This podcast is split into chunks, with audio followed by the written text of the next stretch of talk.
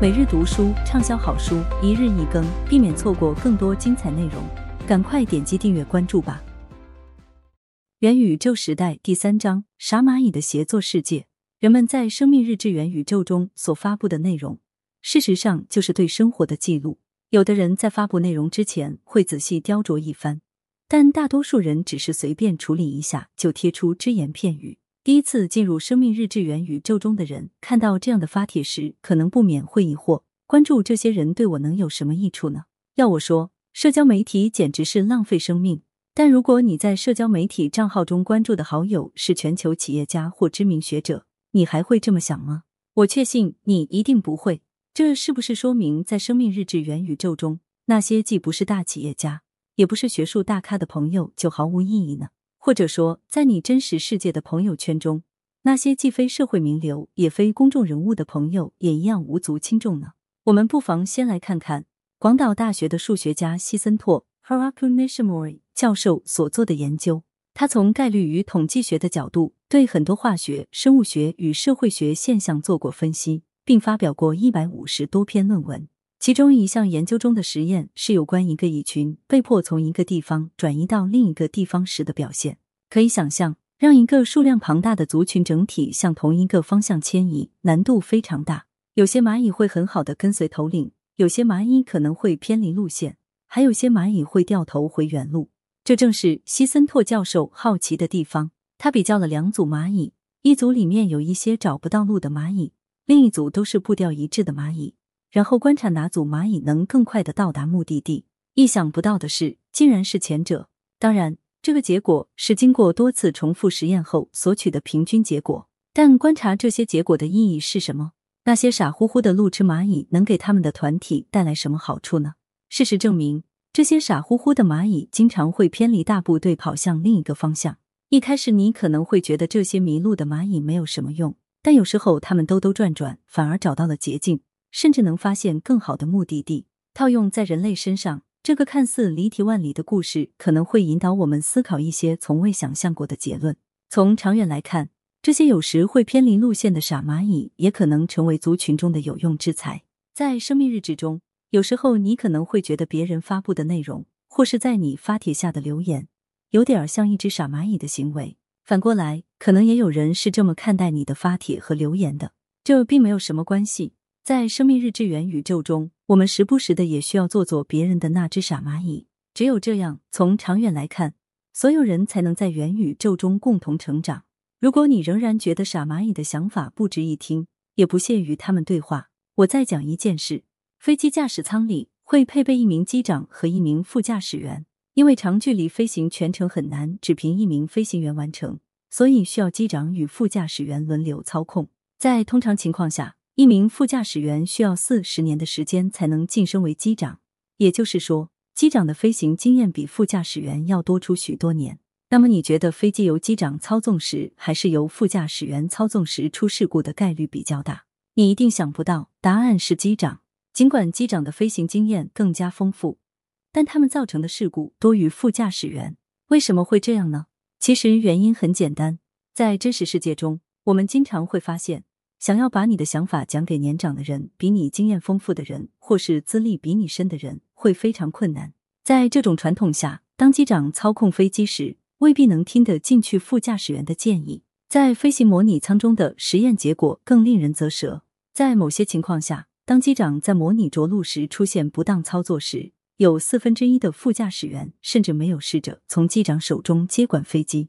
一九九九年十二月二十二日，韩国货运机八五零九号的坠毁原因如出一辙。飞机从伦敦的斯坦斯特德机场起飞前往米兰，在起飞后不到一分钟就坠毁在一片树林里。当时飞机由机长操纵，副驾驶员发现了问题的迹象，但机长忽略了副驾驶员的提醒。如果情况做个颠倒，结果会是什么样呢？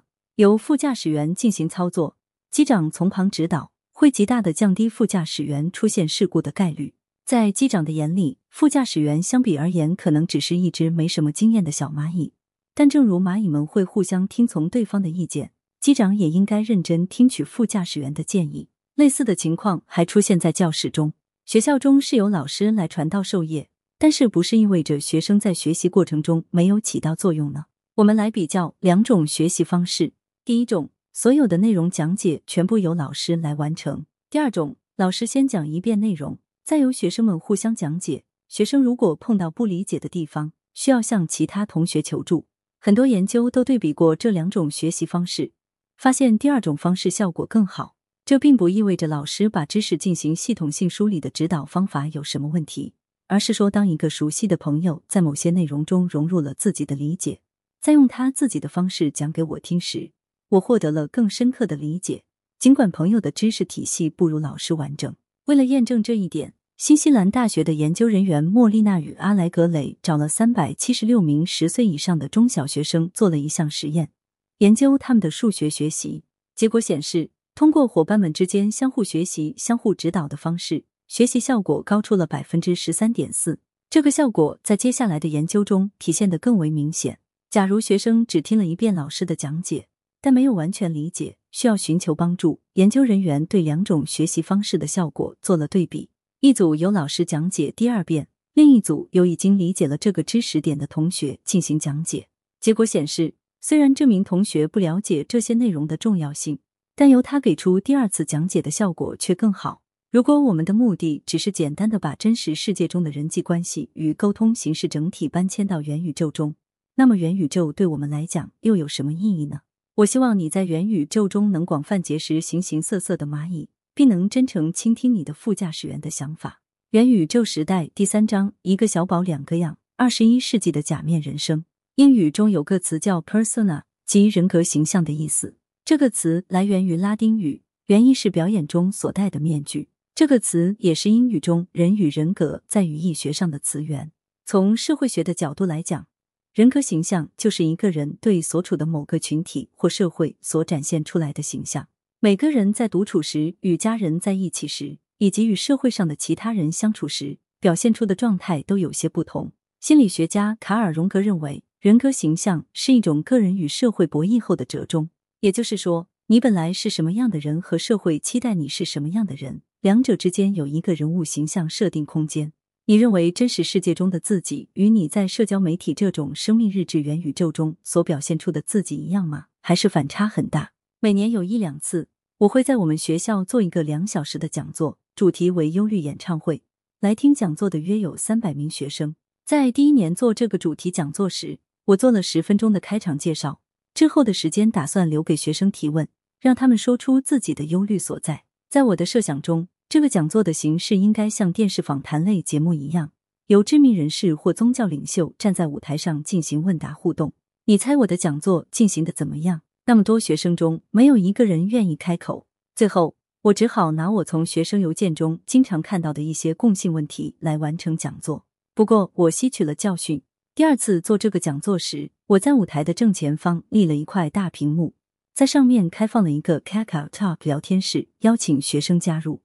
我告诉同学们不必使用真名，可以通过昵称讲述自己的困惑。同时，我也意识到，如果没有什么话想说的同学坐在那里什么都不需要做，旁边想通过手机打字的同学就会很尴尬。于是我要求每名同学都拿起手机浏览五分钟社交媒体。你猜猜那一次我得到了多少个提问？这个讲座我做了好几次，一般都会在短时间内收集到四五十条提问，把每个问题都拿出来讲一讲。两个小时的时间都会感觉稍纵即逝。今年我通过 YouTube 直播的形式做了这个讲座，不过方法类似，学生们还是用昵称通过聊天提出自己的疑惑，我来一一回应。但相比学生们都坐在同一间大讲堂里向聊天室提问。你认为让学生们各自从不同的地方向 YouTube 直播间发问，结果会有什么不同呢？答案是参与活动的学生更加活跃了。当我对某一个疑惑做解答时，其他学生会发表自己的看法，或者接着原来的问题进一步追问。与在大讲堂里不同，在直播间里，学生们还会发许多搞笑的点评。在我十年的教授生涯中，我觉得每年在大讲堂中接触到的学生整体特点并无太大的差异。但是我在大讲堂聊天室中见到的学生，与在 YouTube 直播间中感受到的学生却天差地别。YouTube 中的学生心态更开放、更直接，似乎也更幽默。在现代社会中，人们同时生活在真实世界与多重元宇宙中，会以不同的人格形象示人。人们在家中、工作场合、匿名的社交媒体以及网络游戏中表现出不同的性格特点并不稀奇。有人担心过多的人格形象会妨碍一个人独特品质的形成，因为一个人在不同的场合、不同的元宇宙中倾向于以哪一面示人总不大一样。